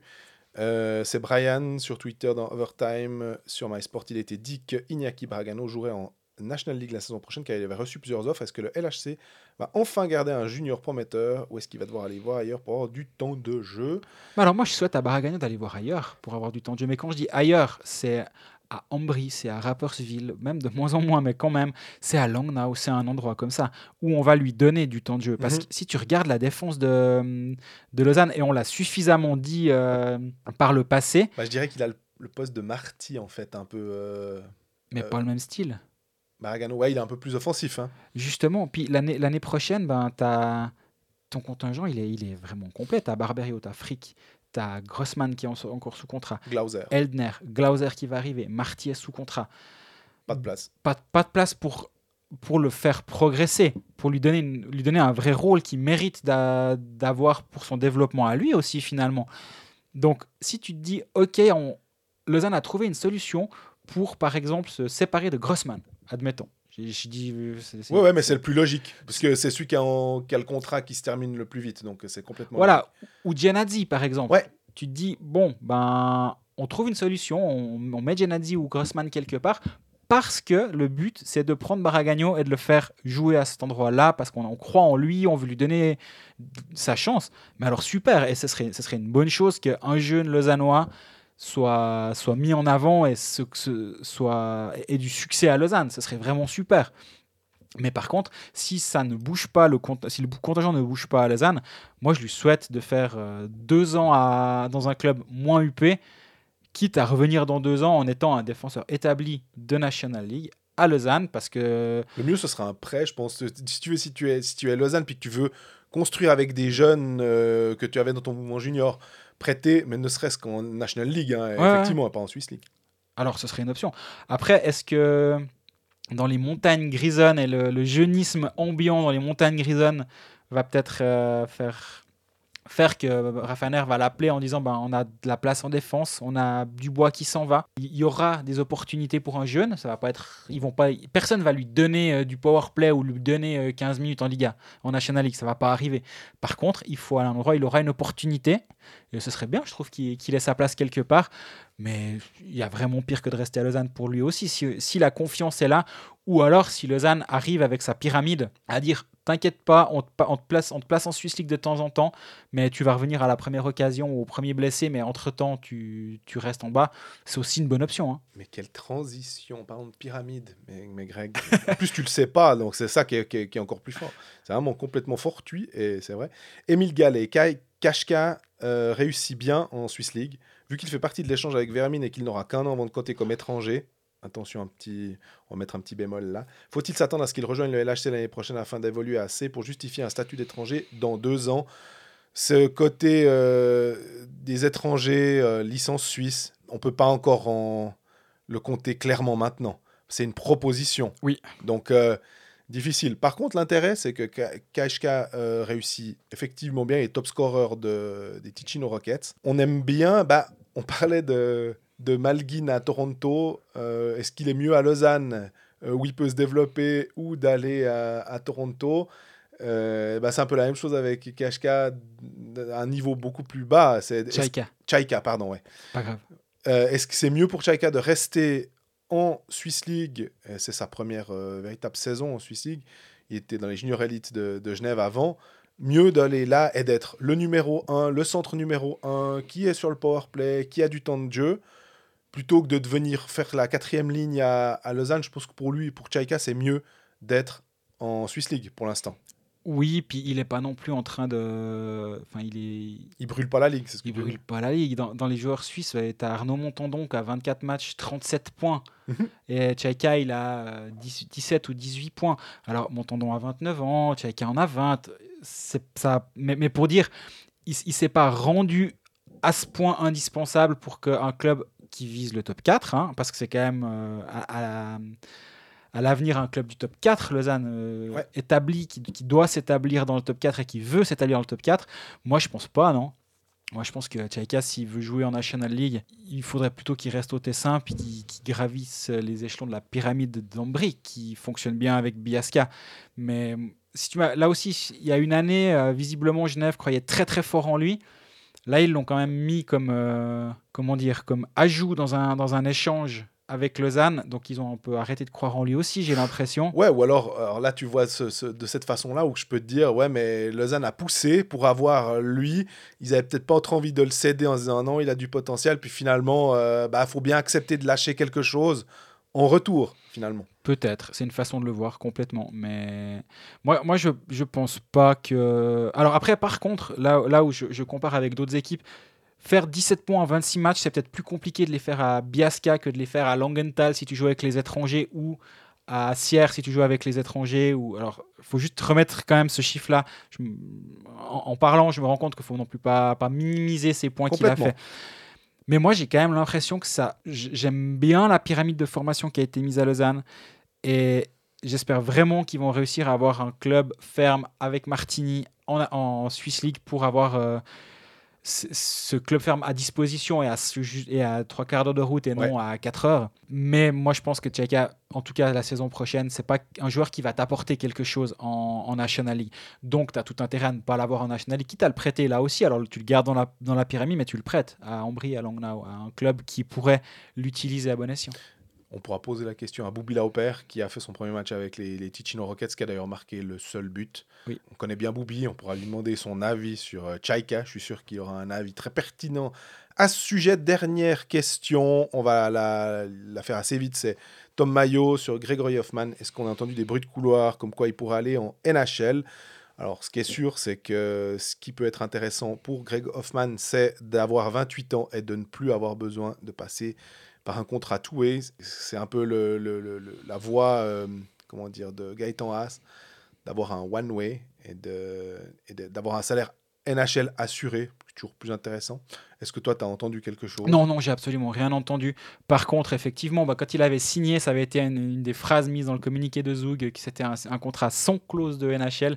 Bah, je pense qu'au moment où il le signait, il ne s'attendait pas à ce que l'accord NHL, National League, euh, existe aussi rapidement. Donc, euh, il est en tout cas libre de pouvoir s'engager en NHL dès la saison prochaine s'il si, s'il en a l'envie et si un club le souhaite. Ce serait, ce serait super. Moi, euh, je, je trouverais super et j'ai toujours regretté qu'il n'ait pas eu sa chance ou qu'il n'ait pas tenté de, jouer en AHL à un moment pour euh, se faire sa place en Amérique du Nord. Mais, mais je pense qu'il doit quand même être bien à Zoug aussi. Et je parle pas, pas d'argent non plus, mais Non, là, non. il, il est dans un, dans un système où, où le jeu tourne autour de lui, où il est mis en valeur, où chaque année il va avoir une chance de gagner le titre. Faudrait vraiment que l'offre de NHL soit intéressante pour mettre tout ça de côté, même, euh, même- pour une année. Donc euh, j'aimerais bien qu'il y aille, mais pour l'instant, en tout cas, j'ai rien entendu. Mais honnêtement, je crois pas que je l'aurais entendu. Vu, mes canaux d'information, je pense pas que je serais en mesure de l'entendre.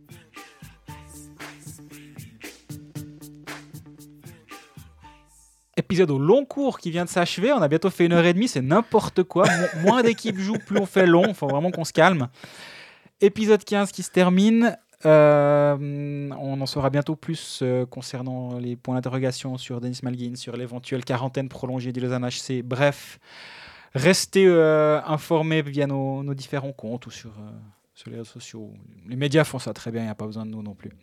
Et euh, en tout cas, d'ici le prochain épisode, la semaine prochaine, n'hésitez pas à nous poser vos questions. On en a gardé nous deux sous le coude encore, euh, notamment le, surnombre euh, zougois euh, davosien contre Zoug. On en parlera peut-être la semaine prochaine. On, arrive, on savait qu'on arrive à l'heure et demie, donc on peut pas non plus euh, tout dire. Posez-nous vos questions, suivez-nous, abonnez-vous. euh, N'oubliez pas de faire vos équipes Hockey Manager et puis, euh, puis profitez bien de, de ce début d'année. Bonne année